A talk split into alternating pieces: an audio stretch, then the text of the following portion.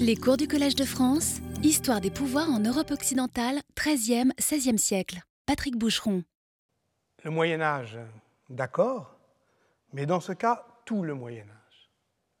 Dans leur article fondateur sur la peste du Haut Moyen Âge, paru en 1969, Jean-Noël Biraben et Jacques Le Goff, on s'en souvient, voyaient son centre de gravité basculer de Mahomet à Charlemagne, depuis le bassin méditerranéen jusqu'à la mer du Nord, dans l'effet de souffle de la peste justinienne.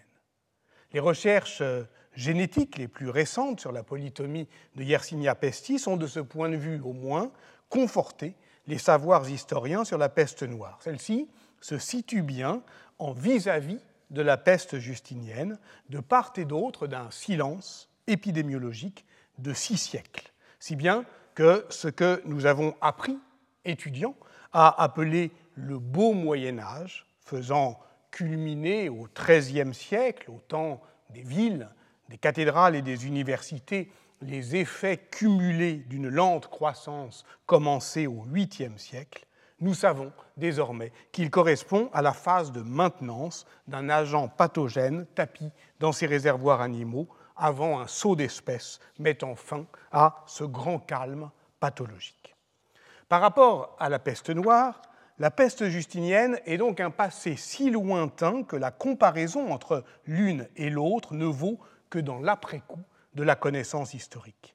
C'est ainsi que nous avons traité ce rapprochement historiographique en posant à ces deux périodes la même question, la question de la géohistoire, en posant donc cette question où est le Moyen Âge? Comment passer d'un nom du temps au lieu de son épanouissement. Nous avons éprouvé la semaine dernière la possibilité de cet exercice de décentrement. Depuis la mer Noire, où s'articulaient les terminaisons orientales des réseaux marchands européens, en l'occurrence les comptoirs vénitiens et génois, et les débouchés occidentaux des routes de l'Ancien Monde, plongeant par ces voies stépiques au cœur de l'Eurasie. Nous avons, euh, passant derrière le trébuchet de Gianni Beg lors du siège de Caffa en 1346, nous avons reculé, reculé dans l'espace, reculé dans le temps, jusqu'à cette plaque tournante de la peste qu'était la horde, euh, la horde d'or, et jusqu'au tournant du XIIIe siècle, c'est-à-dire au maximum historique de l'interconnexion du système monde. Il ne s'agissait pas alors seulement de vous faire goûter les saveurs sauvages d'un tartare de marmotte à la rhubarbe, mais de rejoindre le lieu de l'archéologie funéraire où euh, les archives du sol autour du lac euh, ici coulent, mais aussi le lieu de l'archéologie génétique qui fouille euh, les archives du vivant contenu dans l'ADN fossile de l'agent pathogène, en contrebas des montagnes célestes, conspire à identifier comme un lieu possible de la cuisine euh, moléculaire de Yersinia pestis. Ainsi, le périple kirghize de mardi dernier prenait une fois encore l'allure d'une intrigue de méthode, posant la question de l'hétérogénéité euh, des régimes documentaires. J'y reviendrai inévitablement aujourd'hui, puisque je referme ce mardi le volet de notre troisième triptyque. Le premier était consacré à cette archéologie du mal à partir du mot pestis, le deuxième à cette généalogie de la science à partir de cette maladie Yersina pestis, le troisième faisant de la peste, de toute la peste, c'est-à-dire à la fois de la pestis des anciens et de la modernité de Yersina pestis, un opérateur de périodisation d'abord dans la première séance, de spatialité ensuite dans la deuxième, de mondialité enfin aujourd'hui.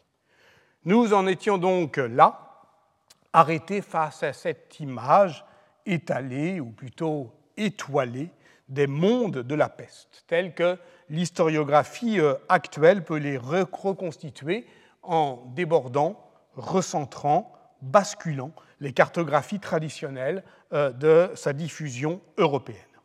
Et il nous faut euh, à présent poser la question de ce que j'appellerais avec Édouard Glissant le tout monde de l'après-peste, le tout monde de la peste. Ce que donc euh, euh, j'appellerais avec lui, et en empruntant à sa pensée archipélagique, une conception de la mondialité qui résulte moins de l'identité que de la relation, où l'histoire globale que nous allons aborder aujourd'hui n'oublie pas les leçons de l'histoire connectée qui nous occupait la semaine dernière, et où l'on ne se contente pas, au fond, de voir de loin le monde en bloc et en gros, un monde à peu près, puisque, ainsi que Glissant euh, l'écrit dans Philosophie de la relation, poésie en étendue, la totalité vit de ses propres détails. La totalité vit de ses propres détails. Le tout monde de la peste et donc un monde en archipel, réticulé, où l'on doit renoncer à remplir euh, les blancs de la carte. Car le détail y vaut justement comme une faille qui permet l'accès à la mondialité dans son étendue non mesurable. Partons donc de cette carte qui fait l'hypothèse d'une extension maximale de l'épidémie et intéressons-nous donc à ce qu'il aborde, la Chine, l'Inde, l'Afrique. Commençons par la Chine. On lit encore parfois dans certaines euh, synthèses hâtives sur la peste noire qu'elle trouverait son origine en Chine. On a vu que c'est probablement inexact, même s'il y a encore euh, une hypothèse qui est ici cartographiée d'un foyer à Hubei, mais c'est probablement euh, inexact. Ça correspond en tout cas à une rumeur qui naît fort logiquement dès le XIVe siècle et qui projette dans un Orient très lointain, un Orient proprement extrême, le foyer d'une maladie terrifiante et inconnue. C'est le cas par exemple du moine anglais Thomas Walsingham, de Geoffroy le Baker ou de Robert Davisbury. Tous placent ce qu'il appelle, ce dernier, une pestilence inattendue et universelle au plus loin, au plus loin du pays des Turcs et des Sarrasins, comme l'écrit l'évêque de Bath euh, à ses archidiacres le 17 août 1348, cette pestilence catastrophique vient de l'Est. Une telle projection imaginaire des origines du fléau vers la Chine ne désigne rien d'autre au fond que la certitude européenne de n'être pas au centre du monde, contrairement euh, à une idée reçue qui nous vient du moment où on l'a cru être au centre du monde, c'est-à-dire euh, à l'époque moderne. Et voici pourquoi de Marco Polo à Ibn Battuta, qui y va ou qui veut faire croire qu'il y a été, on ne peut exprimer en Chine le fait qu'on a été en Chine qu'à partir du moment où on y a éprouvé le sentiment d'atteindre l'empire du milieu. En Andalousie, cette rumeur semble prendre un peu plus de consistance ne serait-ce que parce qu'elle est relayée par des médecins arabes qui sont mieux informés ou qui prétendent l'être. C'est le cas de Ibn al-Ratib à Grenade, qui est médecin, mais aussi poète, historien, vizir. C'est le cas également de son collègue d'Almeria, Ibn Atima al-Ansari, lui aussi poète et historien, mais grammairien également, et moukri, c'est-à-dire lecteur du Coran. Il prône à la grande mosquée l'abandon à la volonté du Très-Haut et à la miséricorde, tout en décrivant le plus précisément possible le tableau clinique de la maladie. On y reviendra dès la semaine prochaine. Sa contagiosité, ses traitements supposés dans deux dissertations, Makala. La première intitulée Conduire au but celui qui veut examiner en détail la maladie extrinsèque, entendu, entendez, venue d'ailleurs, et la deuxième, celle qui convainc le poseur de questions sur la maladie terrifiante. On lit dans la première, la maladie provient du pays d'Ata, c'est-à-dire en langue persane de Chine, comme je l'ai appris de mon informateur, un marchand chrétien qui venait de Samarcande. Le fléau s'est étendu en Chine et de là vers l'Irak persan et les terres turques. Mais il ajoute, d'autres prétendent que, d'après les renseignements fournis par les voyageurs chrétiens, elle est venue d'Abyssinie. Et c'est de là étendue vers les terres avoisinantes jusqu'en Égypte et en Syrie. On rapporte aussi qu'elle a commencé dans la forteresse de Kaffa. C'est comme, on le sait, cette dernière hypothèse qui a fini par s'imposer. Plus la source des témoignages est proche de la Chine, moins elle évoque d'épidémies de peste. Tel est notamment le cas du voyageur marocain Ibn Battuta, dont la description de la peste à Damas en 1348 est célèbre. Il quitte alors cette ville pour Alep, il rebrousse euh, chemin quand il apprend que l'épidémie l'a précédé, il décrit ensuite la manière dont il contourne la peste en main lieu, mais lorsque la maladie a atteint Kaffa en 1346, il prétend voyager entre l'Inde et Quanzhou. Je laisse de côté pour l'instant la question de savoir s'il témoigne de ce qu'il a vu ou de ce qu'il a lu dans différents euh, itinéraires pour accroître le régime de vérité d'un voyage aux frontières du monde musulman. Toujours est-il qu'à aucun moment il ne décrit un quelconque danger épidémique. Quant aux sources chinoises, elles n'en enregistrent strictement aucune trace. Voilà pourquoi il existe une tradition euh, historiographique solide qui refuse à la peste tout rôle d'agent historique en Chine. L'encyclopédie commandée en 1726 par l'empereur euh, Kang He, qui compile toutes les données euh, disponibles sur les épidémies dans les traités médicaux, dans l'historiographie, dans les documents officiels, établit une liste d'épidémies sur près de deux millénaires, de moins de 121 à 1718, et les épidémies de peste ne sont mentionnées que deux fois, en 610 et en 1642. Un tel silence, puisque je parlerai aujourd'hui des silences, demeure quand même énigmatique. Les historiens ont, longtemps estimé que l'islamisation de la Horde d'Or avait coupé les relations entre l'Europe et la Chine. En réalité, malgré la dislocation du Rana de Jagatai en 1334, malgré l'effondrement de l'île Kana de Perse l'année suivante, 1335, oui, c'est 1334, pardon, 1335, les connexions se maintiennent à travers l'Eurasie dans les années 1340. La soie chinoise continue à arriver à Luc, les ambassadeurs des Yuan à Avignon. Le pape en reçoit un euh, en 1338 et deux ans euh, plus tard, il envoie le franciscain Giovanni de Marignoli en légation à Pékin, qu'il atteint en 1342.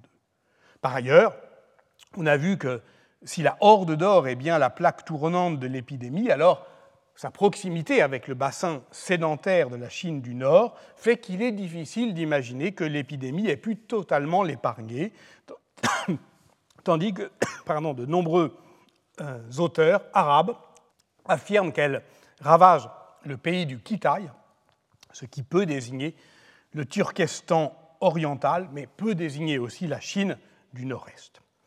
Voilà pourquoi les historiens chinois se sont aujourd'hui remis au travail en dépouillant systématiquement les inventaires dynastiques des Yuan et des Ming, qui dressent, il est vrai de manière très succincte, les annales des fléaux. La moisson est bien maigre. Et elle est rapportée par Tim Brooke dans sa synthèse récente, The Great State, dont il était, euh, venu parler euh, ici, euh, essai sur l'histoire mondiale de la Chine, paru en français la même année 2019 sous le titre Le léopard de Kubilai. Voilà ce qu'on trouve lorsqu'on a tout dépouillé. 1344, Feng Cheng, sécheresse et criquet, grande famine, épidémie. 1344, les quatre préfectures de Fuzhou, Shaowu, Wamping et Dingzhou, été et automne, une grande épidémie. 1345, printemps et été, Jinan, une grande épidémie. Peut-on vraiment, à partir de données si éparses, si vagues, dessiner une carte comme celle que propose l'éminent sinologue? Fengcheng est à plus de 6000 km de Kaffa. La mention très vague du fléau de 1344 est éloignée de plus d'un siècle du seul récit épidémique ancien sur lequel les historiens peuvent s'appuyer, qui est celle de l'été 1232 à Kaifeng, capitale du grand État Jin, sur la rive nord du fleuve jaune. Elle est décrite par la chronique dynastique, mais aussi par le rapport du médecin Li Gao, sur lequel s'appuie notamment Robert Car le plus troublant est que l'épidémie de Kaifeng en 1232 euh, est décrite comme très meurtrière.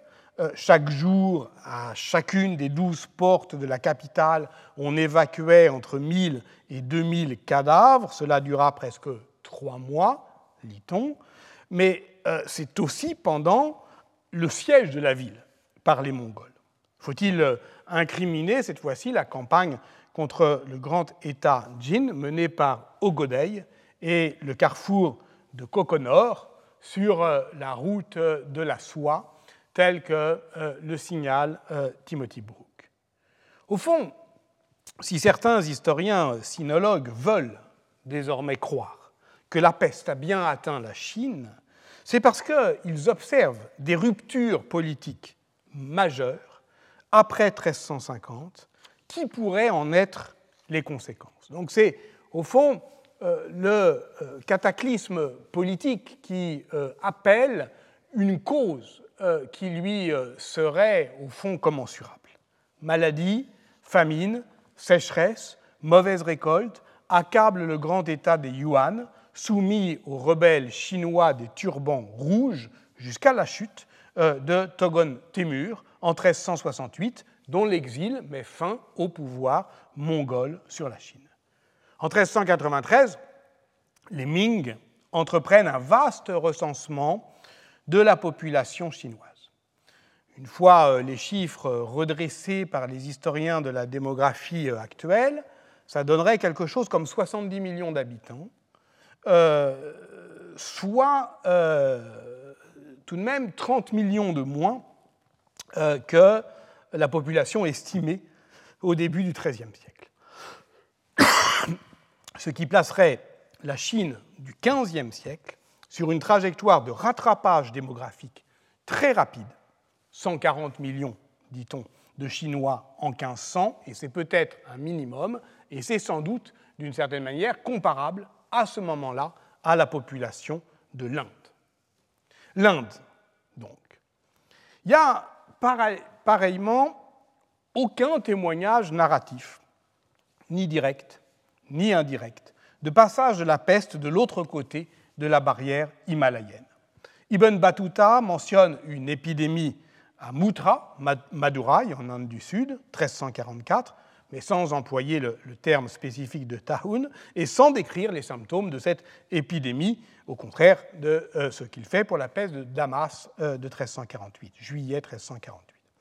Du point de vue des sources indiennes du sultanat de Delhi, il n'existe aucune attestation documentaire, notamment dans les écrits de Diyahi Barani, qui euh, sont pourtant très précis sur le long règne de Mohamed Ben Touglouk. Parce que, évidemment, la question, ce n'est pas de savoir s'il y a des attestations documentaires ou pas, mais, où on les attend et pourquoi on les attend là.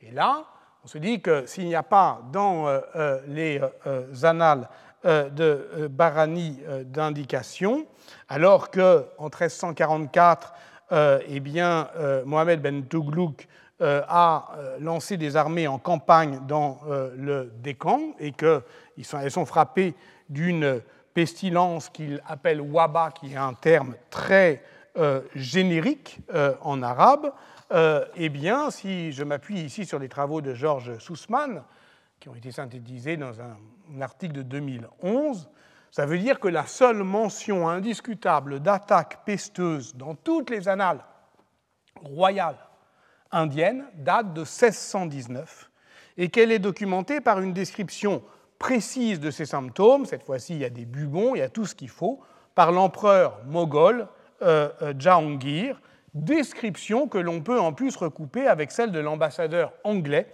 euh, à la cour d'Angra Sir Thomas Roux, la confrontation d'ailleurs entre le prince moghol et le marchand anglais étant un des classiques du débat historiographique sur la commensurabilité et la traductibilité en histoire connectée depuis les travaux de Bernard Cohn euh, et leur discussion par Sanjay Subramania. Si la peste a bien épargné le sous-continent indien. Cela explique pourquoi les historiens euh, l'estiment en croissance démographique continue jusqu'à la prise de Delhi par Tamerlan en 1398, ce qui décale la rupture. Et ce n'est pas sans conséquence sur euh, l'histoire euh, du monde au XVe siècle que de voir que la Chine et l'Inde, dans ce cas-là, n'auraient pas du tout la même trajectoire démographique. ça fait, en plus, c'est le moment où la, puissance glisse euh, du nord à la plaine du Décan, au Bengale, au Gujarat, euh, du fait euh, de la destruction du sultanat de Delhi. Reste à comprendre pourquoi. J'ai évoqué la barrière de l'Himalaya, mais ça ne tient pas parce que les voies maritimes de l'Ancien Monde font de l'océan Indien le cœur battant d'un espace densément interconnecté avec la corne de l'Afrique, avec la Méditerranée bien évidemment, mais aussi avec le Moyen-Orient et l'Asie centrale. Le commerce des chevaux, des esclaves notamment, met le sultanat de Delhi en contact direct avec la péninsule arabique. Euh, Barani documente d'ailleurs l'intensité des échanges diplomatiques entre Delhi et le Caire.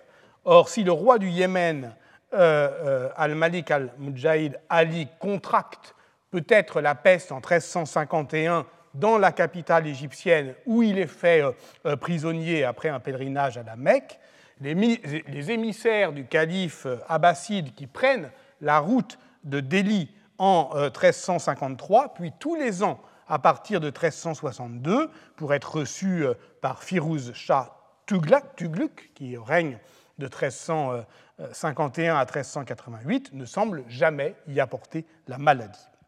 Doit-on évoquer une immunité innée du fait de certaines spécificités génétiques des populations, à l'opposé de la tuberculose, où la science moderne a identifié certains facteurs génétiques, notamment en Asie du Sud-Est, expliquant une moindre vulnérabilité au développement de ces formes cliniques, rien n'a jamais été prouvé pour Yersinia pestis. Et n'oublions pas que sur les 15 millions de morts de la troisième pandémie de peste entre 1896 et 1921, 12 millions étaient indiens.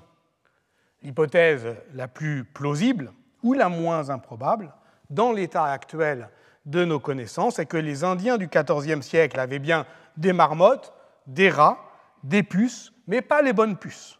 Ils n'avaient pas encore Xenopsylla cheopis, qui est de loin le meilleur vecteur de la maladie, mais qui n'est pas très bien adapté à l'humidité du climat du sous-continent indien et qui n'y fera son apparition depuis l'Égypte qu'à la fin du XVIIIe siècle. C'est précisément l'intensité euh, des relations entre l'Égypte, le Yémen et la Corne de l'Afrique, qui pose le problème, aujourd'hui largement irrésolu, de l'intégration du continent africain dans le tout monde de la peste. Dans les années 1430, lorsque l'épidémie ravage le Caire au moment du grand anéantissement dont nous avons déjà parlé, l'historien égyptien Al-Makrizi décrit précisément sa diffusion depuis l'Éthiopie, une fois encore, jusqu'aux côtes somaliennes et à Aden, qu'elle atteint en 1436.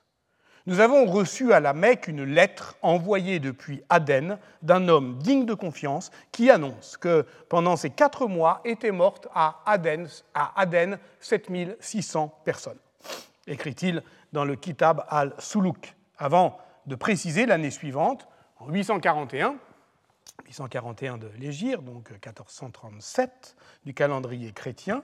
En 841, on a pris la nouvelle qu'Aden avait brûlé entièrement, que le palais royal avait brûlé. Et donc, il y aurait là une stricte coïncidence entre l'épidémie de peste qui avait, d'après euh, Éric Vallet, épargné euh, le Yémen au XIVe siècle et l'effondrement de la dynastie rassoulide. Elle-même ayant des euh, conséquences majeures pour l'histoire des échanges dans l'océan Indien, puisqu'elle accompagne le démantèlement de ce réseau marchand euh, arabe qu'on appelle Karimi et qui faisait de la mer Rouge son centre. Les armateurs, les marchands indiens de Calicut saisissent l'occasion pour contourner cet ancien réseau marchand arabe centré sur la mer Rouge et faire directement débarquer leurs précieuses épices à Jeddah. Ce n'est pas la première fois, on le note, qu'un auteur arabe désigne l'Éthiopie comme le foyer originel de la peste, exprimant là encore peut-être quelque chose comme la centralité de la corne de l'Afrique dans l'imaginaire partagé de la mondialité. Et on se souvient peut-être que c'était depuis le royaume d'Aksum en Éthiopie que euh, la peste justinienne avait euh, gagné Péluse euh, en Basse-Égypte.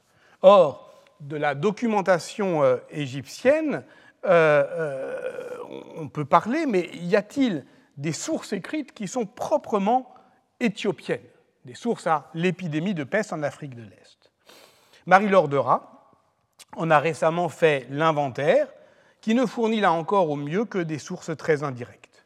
La pestilence passe fréquemment dans la géographie éthiopienne comme un motif du combat entre les saints et les soldats du fléau, notamment dans les monastères royaux, mais en se disant d'un mot gaze, bedbed, qui n'est guère spécifique. La fameuse chronique de Zar Jacob documente pour le milieu du XVe siècle également des déplacements de sa capitale, de la capitale du Saint-Roi, euh, auréolée euh, par le prestige de la royauté sacrée euh, salomonienne, c'est la capitale de Dabra Béran, pour tenter d'échapper à l'épidémie. En ces jours-là, s'éleva contre les gens, contre tous les gens, une peste, bed-bed, telle qu'on ne peut la décrire. Cette manière de dire pour ne pas décrire, un mal universel qui dépasse la mesure humaine et conforme au motif euh, littéraire de la pestis, sinon au, diagnostic de Yersinia pestis. À ce moment-là, c'est-à-dire de manière contemporaine de son émergence dans les cultes européens, et notamment en Italie euh, du Nord, Saint Roch, qui est euh, euh, le protecteur contre la peste par excellence, fait aussi son apparition dans les synaxaires éthiopiens. Et si on va plus loin, si on traverse l'Afrique vers l'Afrique de l'Ouest, toujours en suivant les routes commerciales et les voies de pénétration euh, de euh, l'islam. Pour l'Afrique subsaharienne, où manquent non seulement euh, des sources écrites, mais aussi, la plupart du temps, des vestiges archéologiques, c'est encore plus difficile. Dans le golfe de Guinée, à Benin City, une fosse commune fouillée en 1962 contenait au moins 41 individus jetés à la hâte dans un puits. Les datations au carbone 14 proposé alors par Graham Conant, donnait des valeurs médianes autour du milieu du XIIIe siècle, mais leur recalibrage récent décale plutôt la chronologie dans la seconde moitié du XIVe siècle, ainsi que le défend Gérard Chouin dans un numéro récent de la revue en ligne Afrique intitulé Sillage de la peste noire en Afrique subsaharienne, une exploration critique du silence. Le titre dit bien le beau danger d'une telle approche, une exploration critique du silence. Il est à la fois ambitieux et euh, hasardeux. Mais prenons un exemple. Un exemple que développe Gérard Chouin, justement, dans l'article qu'il consacre euh, à Igbo Ukuwu, et, Ifé et les régions du golfe de Guinée, dans le livre de synthèse sur l'Afrique ancienne, dirigé en 2018 par euh, François-Xavier Fauvel, de l'Akakus au Zimbabwe. Ifé est une cité yoruba au sud-ouest du Nigeria actuel. Son apogée se situe à la fin du XIIIe siècle ou au début du XIVe siècle. Cet apogée, il a pour nous un visage royal et altier, celui des 17 têtes en bronze et cuivre réalisées euh, à la cire perdue et découvertes de manière complètement fortuite en 1938 à Illé-Ifé lors de la construction d'une maison. Les coiffes euh, de plumes et de perles qui évoquent des portraits royaux avec euh, parfois une rosette frontale portant une crête euh, verticale qui peut évoquer un capitule de nénuphar. Tout cela, effectivement, évoque la puissance et la beauté. Mais pourquoi peut-on les admirer aujourd'hui? C'est-à-dire, pourquoi ont-ils été abandonnés? Je cite euh, Gérard Chouin. Le fait que euh, nous puissions retrouver in situ des ensembles rituels comprenant des objets rares tels que les figurines en bronze évoque la dispersion d'une population saisie d'effroi. La formulation peut sembler euh, excessivement dramatisée, il n'empêche, le site d'Ilé-Ifé, comme celui d'ailleurs de Bénin City dont j'ai parlé, appartiennent à cette Afrique de l'Ouest forestière, où les archéologues ont mis à jour un système complexe euh, de, talus euh, euh, et, de murs qui évoquent des forteresses, les forteresses d'une armature urbaine qui est en retrait de la ligne côtière et donc à couvert végétal dans la forêt. Or, celle-ci subit un abandon massif que Gérard Chouin date du XIVe siècle. Une chose, en tout cas, est certaine, et vous voyez ici que les enceintes médiévales, qui ont complètement disparu ensuite à Ilé-Ifé, étaient quand même conséquentes. Une chose, en tout cas, est certaine, c'est que l'Afrique que découvrent les Européens dans les années 1470, au moment où ils longent euh, les côtes et où ils en euh, produisent une connaissance, disons, frôleuse. Cette Afrique-là n'a rien d'une civilisation immuable. C'est un monde en mouvement dont l'ordre politique s'est restructuré avant probablement au XIVe siècle, sur les ruines des élites anciennes, du fait notamment de l'affaissement de l'empire du Mali qui a entraîné l'autonomisation de ces anciennes périphéries, de la Sénégambie à l'Angola et jusqu'aux rivières du Sud. Ce sont ces formations politiques-là que décrivent les Européens lorsqu'ils abordent le littoral atlantique de l'Afrique subsaharienne, euh, dans l'actuel Ghana, le grand Johof, par exemple, euh, et la mosaïque d'États tributaires comme le Cajour, où débarque le Vénitien Cadamostro. Il est quand même bien difficile d'en dire davantage euh, dans le cas africain, et en attendant ce que François-Xavier Fauvel pourra en dire euh, lors des séances de, séminaire qui suivront ce cours, si elles suivent ce cours. Pourtant, Monica Gwynne défend la nécessité, toujours dans le, même, euh, la même revue, de euh, mettre Putting Africa, de mettre l'Afrique euh, sur la carte de la, peste noire. Tel est le titre d'un de ces articles qui repose sur l'existence encore hypothétique de souches de Yersinia pestis qui prendraient place dans la quatrième branche notamment de son arbre phylogénétique, et que l'on reconstituerait cette fois-ci non pas à partir de euh, l'ADN fossile, parce que là encore ces données manquent pour l'Afrique, mais d'une étude menée euh, en 2016 sur 61 agents pathogènes isolés chez 1092 individus atteints de la peste euh, à l'ouest de l'Ouganda. Ce lignage tardif pourrait correspondre là encore à une épidémie de la fin du XVe siècle liée à des mouvements de population.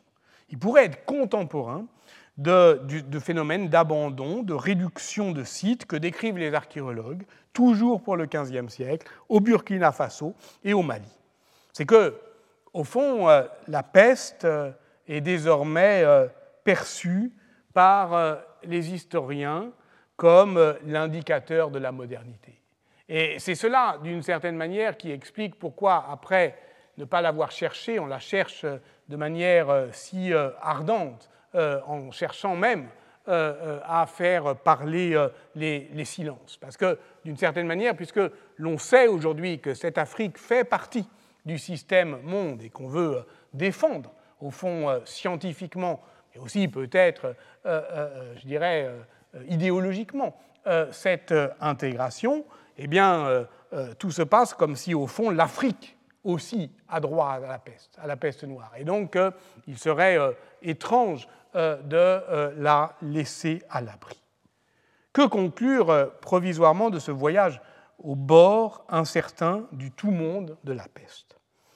Dans son impressionnante synthèse consacrée au monde de l'océan Indien, Philippe Beaujard ne fait pas de la peste un opérateur historique majeur, mais euh, note qu'elle intervient pour marquer la fin d'un cycle de croissance du système monde, qui est marqué par l'intensité des échanges à l'échelle de l'Eurasie.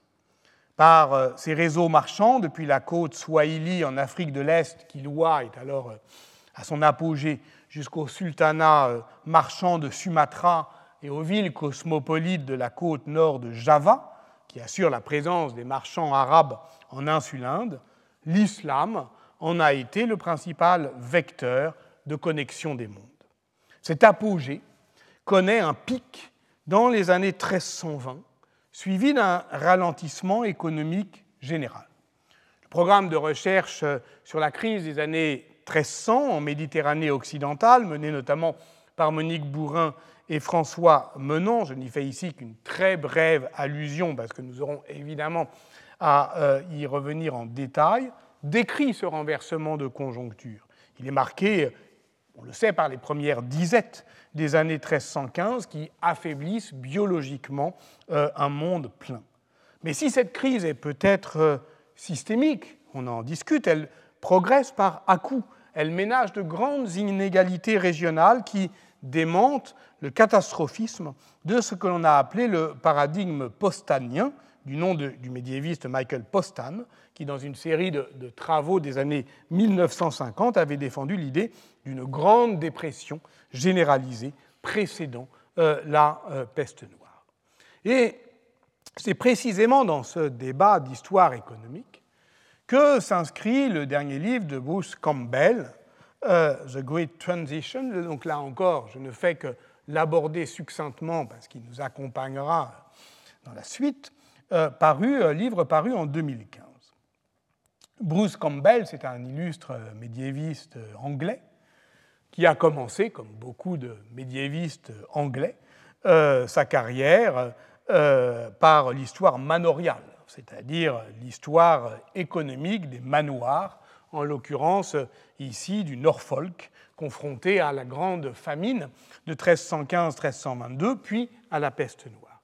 Il s'y opposait alors justement au modèle malthusien de Postane, mettant en avant la capacité d'adaptation euh, de la société anglaise. Il n'a cessé depuis d'élargir ses domaines de recherche à l'histoire des dix comtés euh, approvisionnant euh, Londres, puis à l'analyse des rapports entre rendements céréaliers environnement et changements sociaux à partir d'une base de données des cernes de croissance des arbres échafaudés avec euh, le dendrochronologiste Mike Bailey, dont on parlait il y a 15 jours, puis dans un projet de reconstitution du revenu national de l'Angleterre de 1270 à 1700. Euh, Cette montée en généralité du manoir de Norfolk au PIB de l'Angleterre euh, eh bien, euh, elle accompagne le développement de la recherche euh, collective financée sur programme et de la mise en ligne des data qui lui est associée, qui l'escorte d'une certaine manière. Et c'est de cela aussi dont je voudrais parler maintenant. Cette, cette histoire avec qui rassemble de grandes données, une, elle, concatène aussi une collection de plus en plus variée de proxys comme ça qu'on les a appelés, à partir d'une grande diversité de matériaux. Cernes de croissance des chênes anglais, euh, spéléothèmes, c'est-à-dire sécrétion dans les grottes euh, écossaises, niveau euh, de, des crues du Nil, qui sont mesurées, vous le savez, par le nilomètre de 611 à 1469, coraux, carottes glaciaires, roches, varves, etc. Comme l'a justement remarqué Jean-Philippe Genet dans une note critique publiée dans Histoire et Mesure, la méthode de Campbell, elle est fondée sur la superposition des courbes, qui donne à voir un parallélisme des tendances mais pas nécessairement une corrélation. Ainsi, dès la page 4 de son livre se superposent neuf courbes en trois figures irradiation solaire, température globale de la Terre et de son hémisphère nord, euh, maxima des crues du Nil, précipitations en Asie du Sud-Est, au Maroc, euh, en Écosse, taux d'humidité en Asie centrale. L'idée euh, centrale du livre, c'est bien d'isoler deux paliers de baisse climatique. Le minimum de Wolf, entre 1280 et 1342, et le minimum de Sporer, de 1430 à 1450, qui ouvre le petit âge glaciaire. Et si l'on change euh, d'échelle temporelle, la crue exceptionnelle du Nil en 1340, la baisse générale des températures européennes de 1340 à 1354, due à des hivers très froids et à des étés euh, trop humides, s'accentue encore dans les années précisément 1348-1351 là où l'instabilité est la plus forte. Tout ce que l'on peut dire alors, c'est que la pandémie arrive en Europe à un moment où les conditions climatiques rendent sa diffusion optimale. C'est ce que Bruce Campbell appelle the perfect storm. C'est la, tempête parfaite qui est aussi euh, euh, un piège achevé. Peut-être d'ailleurs cette tempête parfaite concerne-t-elle aussi la Chine, qui n'a alors pas besoin de la peste pour subir le même affaissement économique et démographique dû peut-être, entre autres, à des causes climatiques. Ce que décrit l'historien, c'est donc une interaction entre le climat, les facteurs biologiques, le monde microbien, les écosystèmes et les sociétés humaines en, je le cite, systèmes semi-autonomes reliés entre eux par des feedbacks directs et indirects. Reste que nous ne sommes pas encore à l'âge de l'Anthropocène. Si euh, Bruce Campbell affirme que l'humain est au cœur de sa narration, le protagoniste en dernière instance, vous le voyez ici, demeure l'irradiation solaire. Elle est au plus haut du 10e au milieu du XIIIe siècle, c'est ce qu'on appelle la Medieval Climatic Anomaly, MCA, ce qui a assuré des hivers doux et humides à l'Europe du nord-ouest, des moussons régulières et abondantes en Asie, et qui a euh, des conséquences sur euh, euh, l'ENSO, El Niño, cette fameuse oscillation nord-atlantique. Vous savez que l'océan Pacifique est balayé par les alizés qui soufflent en permanence d'est en ouest et chauffent l'eau qui devient de plus en plus chaude en dérivant vers l'ouest et s'évapore en provoquant euh, la mousson, tandis qu'elle est remplacée à l'est par la remontée d'eau profonde euh, plus froide qui se réchaufferont à leur tour. C'est donc le beau Moyen Âge. En Europe, la population triple.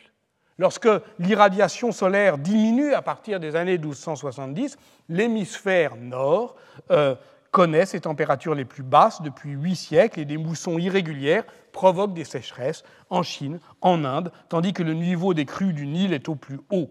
Par contre-coup, l'oscillation nord-atlantique est atténuée, l'air sibérien pousse l'anticyclone des Açores vers le sud, laisse circuler euh, les dépressions pluvieuses de l'Atlantique pendant le printemps et l'été, tandis que la dépression du golfe de Gênes remonte vers le nord, causant les terribles tempêtes sur les côtes de l'Europe du nord-ouest, les inondations en Europe centrale, l'humidité des steppes croît encore, et nous savons euh, que c'est le moment euh, de la lente remontée des eaux du lac d'Issic coule, le couvert végétal progresse, et avec lui les rongeurs, réservoirs naturels de Yersinia pestis, qui sortent de leur abri naturel.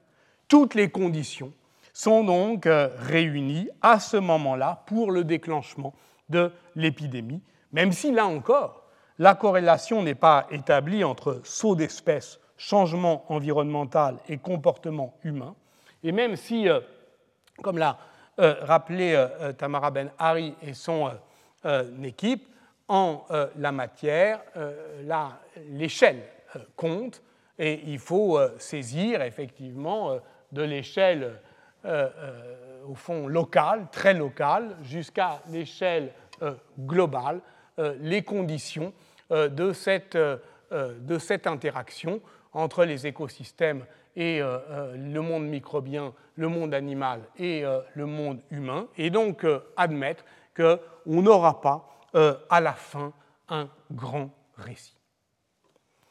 Comme celui que euh, je viens euh, euh, d'esquisser, qui est à la fois spectaculaire, mais au fond qui ne dit pas, sinon le tout du monde de la peste, du moins le tout monde de la peste. Mais à la peste, il faut bien un narrateur, un qui puisse, qui ose dire mes yeux ont tout vu. J'en reviens, pardon, à cette question initiale, obsédante, qui racontera cette histoire? Et depuis où? Et à quelle hauteur et en quel endroit du monde?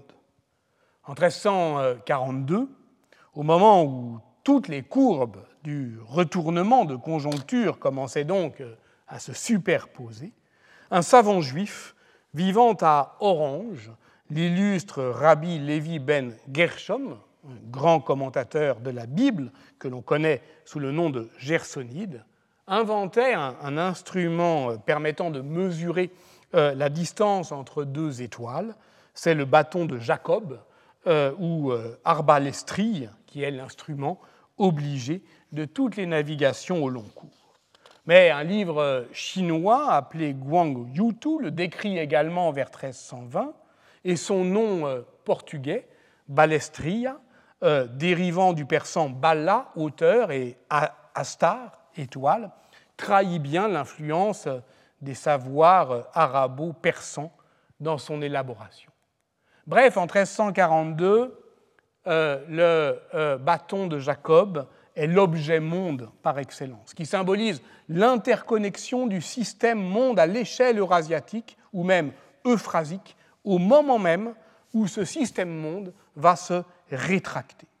Faut-il donc euh, utiliser sa visée pour voir tout cela des étoiles, comme, ou de notre étoile, comme le propose Bruce Campbell, depuis le grand ordonnateur de la vie sur Terre, qu'est euh, l'irradiation solaire. L'histoire environnementale pose, elle aussi, le redoutable, le redoutable défi narratif qu'a magnifiquement exprimé William Cronon dans un beau livre traduit en 2016 aux éditions Dehors sous le titre Nature et récit, essai d'histoire environnementale. L'historien du wilderness, lieu des bêtes sauvages en vieil anglais, mais qui désigne euh, en fait l'action euh, humaine euh, qui lui donne sens, cet historien donc cherche à se délivrer de l'histoire, enfin à délivrer l'histoire environnementale des méta-récits linéaires du type effondrement, qui euh, dénie aux hommes leur capacité à faire le sens des lieux, précisément, comme dans le wilderness, à faire le sens des lieux. Quel est le narrateur du récit de la nature? Et surtout, comment, je le cite, faire place à des histoires? C'est bien parce que je n'ai pas euh, trouvé de solution encore que je raconte, faute de mieux peut-être, des intrigues de méthode pour dire les lacunes d'un tout monde en archipel. Alors pour terminer, voilà une histoire pour faire euh, récit euh, des distances et euh, des dispersions. En 1975 paraissait La Somme de Jean-Noël Biraben, Les hommes et la peste en France et dans les pays européens et méditerranéens, paru en deux volumes. Nous en avons déjà parlé. C'est une œuvre classique qui marque un sommet dans l'histoire de la démographie euh, historique en France. Biraben est un médecin et un démographe. Il a fait toute sa carrière euh, à l'INED. Il propose une histoire totale de ce qu'il appelle l'ère de la peste du XIVe au XIXe siècle, dont le centre de gravité est évidemment plutôt à l'époque moderne, c'est-à-dire au moment où il peut appliquer euh, toutes les méthodes de la démographie historique. Or, sur le plan historiographique, la démographie historique, en même temps, elle capitalise l'ambition totalisante de l'histoire sociale à la française, mais aussi de manière plus sourde, l'inquiétude face à la dépopulation et partant au déclin.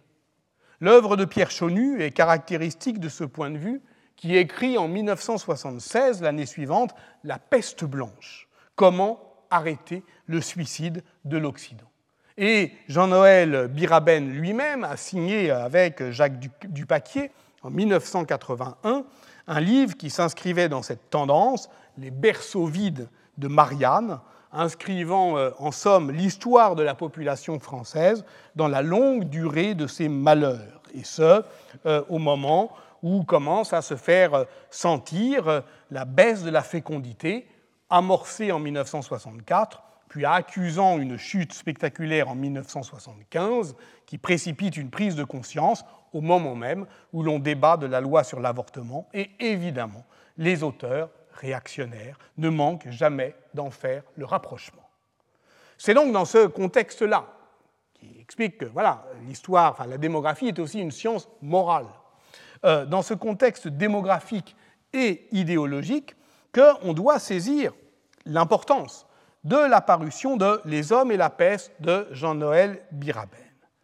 Or, ce qui est euh, tout à fait euh, frappant, c'est que bah, Biraben euh, il mobilise une compréhension des mécanismes de contamination de Yersinia pestis à ce moment-là, euh, en 1975. Il, est médecin, euh, mais il collecte un très grand nombre de données dans des sources variées qui totalisent quelques 6929 attestations documentaires d'épidémie de 1347 à 1900 pour l'Europe. C'est cette euh, collecte documentaire, 6929 attestations de peste, qui est numérisée et géoréférencée par Ulf Bungen, l'un des grands noms, l'un des pionniers de l'histoire du climat en longue durée, qu'on avait déjà vu euh, lorsqu'on parlait de la peste justinienne, et qui est publié en 2012 dans euh, la revue d'Oxford, Clinical Infectious Disease, puis euh, ensuite euh, directement mis en ligne sur Internet. Donc ces données, justement, deviennent immédiatement disponibles.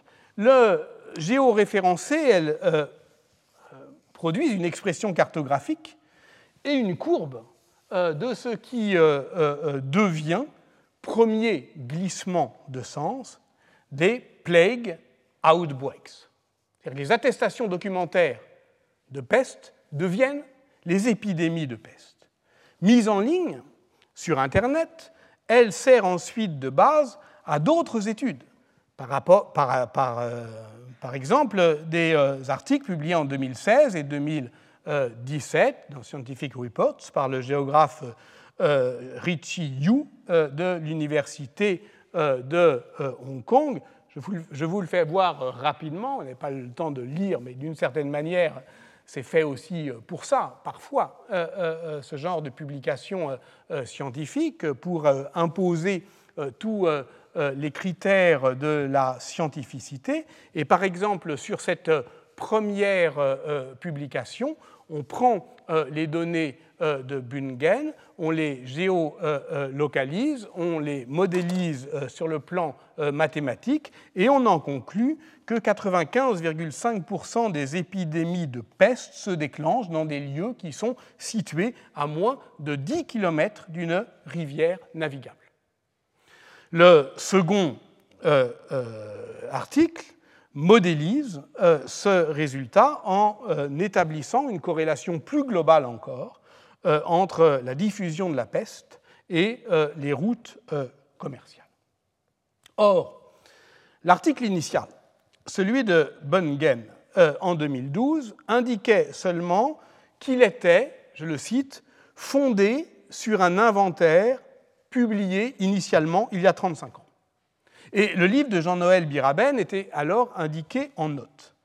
Dès la deuxième publication, euh, eh bien, ceux qui utilisent les données de Bungen citent Bungen et ne citent plus euh. Il y a aussi évidemment euh, une question de langue, puisque l'ensemble de cette production est en anglais. C'est le cas notamment des articles de You.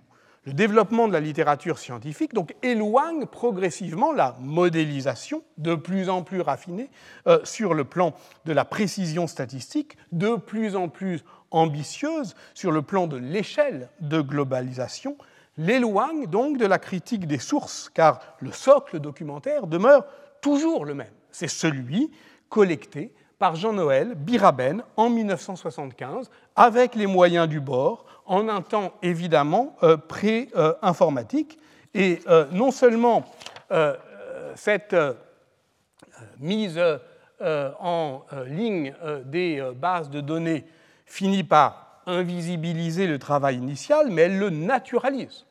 C'est-à-dire que ce qui n'était rien d'autre au départ qu'une liste soigneuse, mais inévitablement non exhaustive, d'attestations documentaires d'épidémies de peste, décrite avec toutes les précautions d'usage, devient une base de données des épidémies elles-mêmes.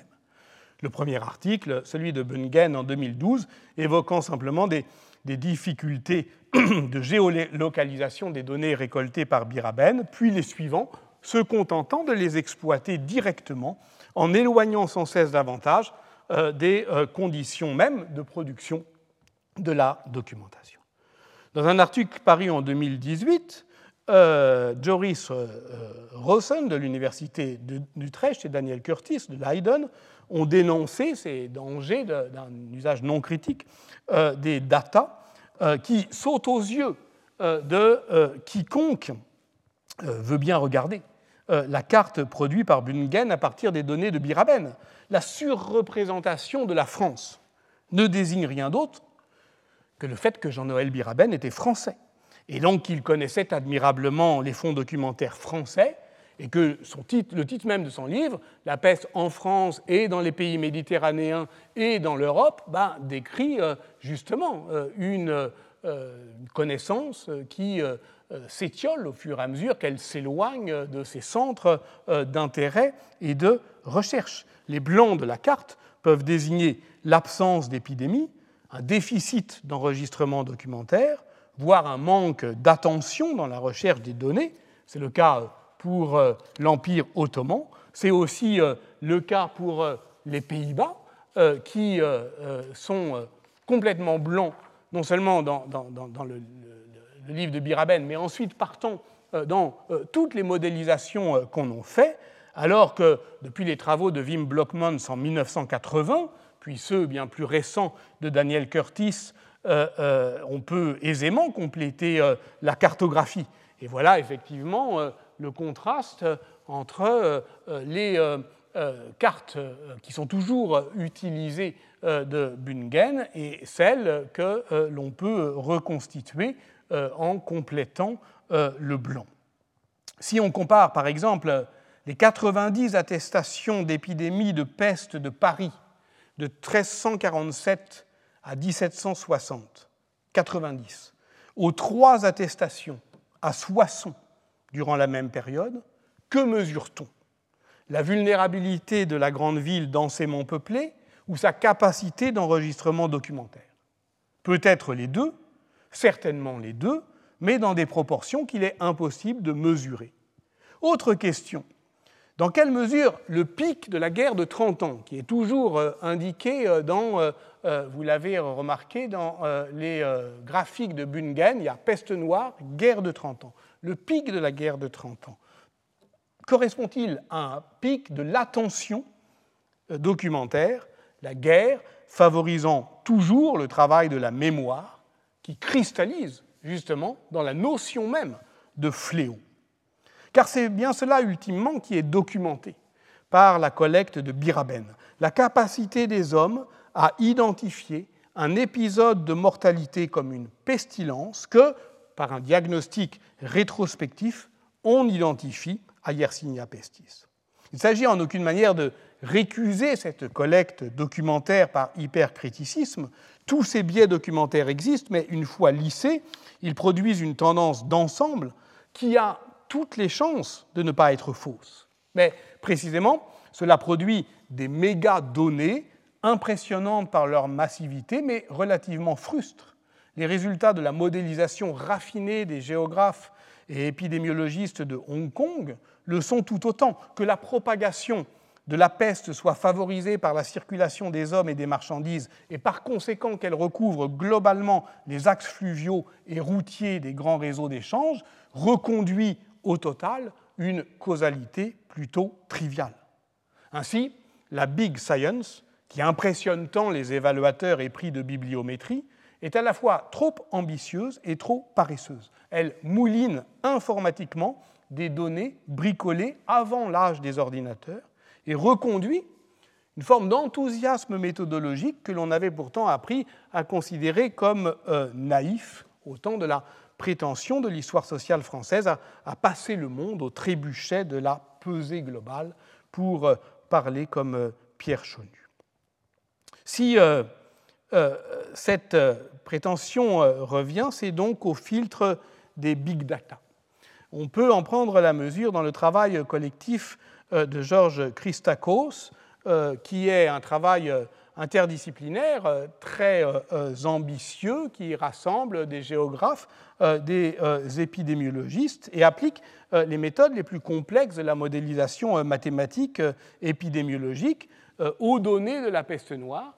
Mais quand vous voyez, là je, signale Givry, nous, allons, nous y allons pour terminer, mais quand vous voyez, eh bien, les données sont grande, inévitablement très hétérogène, tantôt pris euh, euh, chez Bénédictov, tantôt euh, chez Dupaquier, tantôt chez Baratier, tantôt évidemment chez Biraben, et tantôt, comme ici pour la Corse, sur un site Internet. tout cela étant le, support d'une modélisation extraordinairement complexe qui aboutit à des calculs épidémiologiques c'est-à-dire euh, euh, qui euh, tente de comparer le comportement donc, des épidémies du passé à ce que prédit les modèles épidémiologiques dont qu'on connaît aujourd'hui, qu'est-ce que c'est qu'écraser une courbe, etc. Or, on comprend que l'épidémiologie est une science prédictive qui cale sa projection de l'avenir sur l'enregistrement euh, du passé et qui n'échappe pas donc au paradoxe de la prophétie de malheur euh, dont le philosophe Hans Jonas, le bien nommé pour parler de prophétie, a rappelé qu'elle est faite pour euh, éviter qu'elle ne se réalise. Si le pire n'a pas lieu, c'est qu'on aura cru vrai la prédiction des lanceurs d'alerte au point de les faire mentir. Donc, plus ils ont raison, plus ils ont tort, à moins que ce ne soit l'inverse. En tout cas, comme le dit Jonas, il se peut que leur impair soit leur mérite. Ainsi donc, avec Givry, nous revoici sur Terre.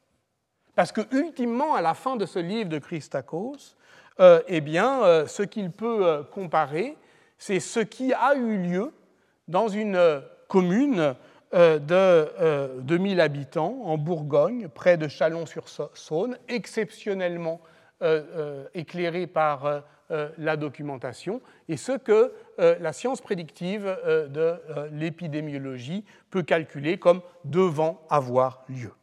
Ce gros bourg de Givry n'est remarquable que par un hasard de l'enregistrement documentaire.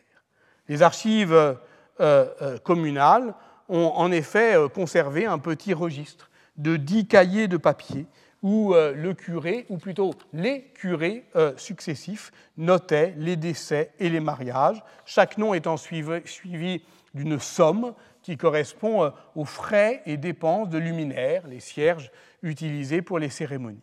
Il s'agit donc d'un livre de comptes davantage que d'un recensement qui couvre les années 1303-1357 euh, dit l'inventaire, mais de manière plus massive 1334-1357, et que les curés euh, se euh, transmettaient. Le prêtre, ou son vicaire, note en moyenne 5 à 6 inhumations par mois à Givry. En juillet 1348, il y en a 11. En août, 110. En septembre, 302 puis, entre 160, puis encore 168 en octobre et 27 jusqu'au 19 novembre, date à laquelle l'enregistrement s'interrompt. Que s'est-il passé? L'historien le sait aujourd'hui. Évidemment que c'est la peste. Mais le curé de Givry, lui, ne le sait pas. Il se contente de noter les noms des morts et quand il y en a trop, il ne se préoccupe plus des luminaires, il ne note pas ce qu'on lui doit et euh, il ne fait aucun commentaire. C'est peut-être le document le plus précis dont nous disposons sur la mortalité en 1348 et d'une certaine manière, il ne nous dit rien d'autre que ceci, on meurt, on meurt en masse. Mais il nous dit aussi autre chose, le fait que l'histoire est une connaissance par traces qui, ne se, qui se contente de relever des indices et que pour prendre la mesure du désastre, on en est le plus souvent réduit à prêter l'oreille au bruit ou à l'inverse au silence qu'il a laissé dans les matériaux ordinaires de l'enquête historique. Le Moyen Âge, d'accord, ai-je dit, mais dans ce cas, tout le Moyen Âge. Or, le tout du Moyen Âge n'est-il pas précisément décrit par ce régime documentaire de la trace, celui que l'on suit à la trace, comme l'avions proposé François-Xavier Fauvel, Julien Loiseau euh, et moi-même lors d'une séance euh, du séminaire en 2016. On peut appeler médiéviste euh, celui qui suit à la trace ce régime documentaire, conscient de son caractère fragmentaire, certain que la totalité vit de ses propres détails, pour parler comme glissant, désireux de s'engouffrer dans leurs failles, pour décrire un paysage documentaire qui est toujours soumis à une, érosion différentielle. Je veux dire que, comme en géographie, provoquant des inversions de relief, rendant aujourd'hui saillant ce qui n'était guère euh, dominant, mais estompant euh, ces lignes euh, de fait, ce que l'on appelle trace renvoie à la fois à une compréhension épistémologique en sciences des sociétés, une trace est la marque laissée par une action, et en sciences des matériaux, une trace et une très petite quantité perceptible. Pour euh, penser ensemble ces deux significations euh, distinctes, il faut l'envisager comme un écart singulier, qu'il soit quantitatif, il y a très peu de traces, ou qualitatif, elles sont irrégulières. Bref, c'est avec ces discontinuités discriminantes qu'il s'agit de penser. Par exemple, celle-ci. Quand les morts s'accumulent, le curé de Givry continue de noter le nom des morts au-dessus du jour de la semaine. Mais il ne précise plus la fête du saint. Et plutôt que de recopier Eadem die obéit pour chaque défunt, à partir du 31 août, las sans doute, il se contente d'écrire chaque jour obéit et de lister en dessous le nom des morts. Et du 1er au 10 septembre, 94 morts. Et le 10, ils sont si nombreux qu'il doit innover. Il écrit désormais sur deux colonnes. Et du 11 au 20, 101 morts. Et du 21 au 30, 107. Et alors, le petit carnet est si rempli que le curé y intercale un cahier supplémentaire. C'est tout. La mort est passée par là. Nous camperons donc là, à cette échelle, désormais. C'est à hauteur d'homme que nous nous situerons à nouveau, que nous revenons, en somme, après ce long voyage, dans euh, les trois dernières séances. Mais euh, ce n'est en rien un repli, nous y serons euh, enrichis de l'expérience du tout-monde de la peste, je l'espère, comme chez Édouard Glissant, le lieu s'ouvre au vrac des horizons. Parce que le tout-monde, écrivait-il, c'est le monde que vous avez tourné dans votre pensée pendant qu'il vous tournait dans son roulis. C'est dans son roman Tout monde. Et aussi euh, dans la Coé du Lamentin, cette phrase sur laquelle je vous laisse, Tout monde la totalité réalisée des données connues et inconnues de nos univers. Le sentiment qu'elle nous occupe infiniment, comme sur un plateau de théâtre, que nos postures se partagent et où nous grandissons sans limite. La certitude aussi que la plus infime de ces composantes nous est irremplaçable. À la semaine prochaine. Retrouvez tous les contenus du Collège de France sur www.colège-2-france.fr.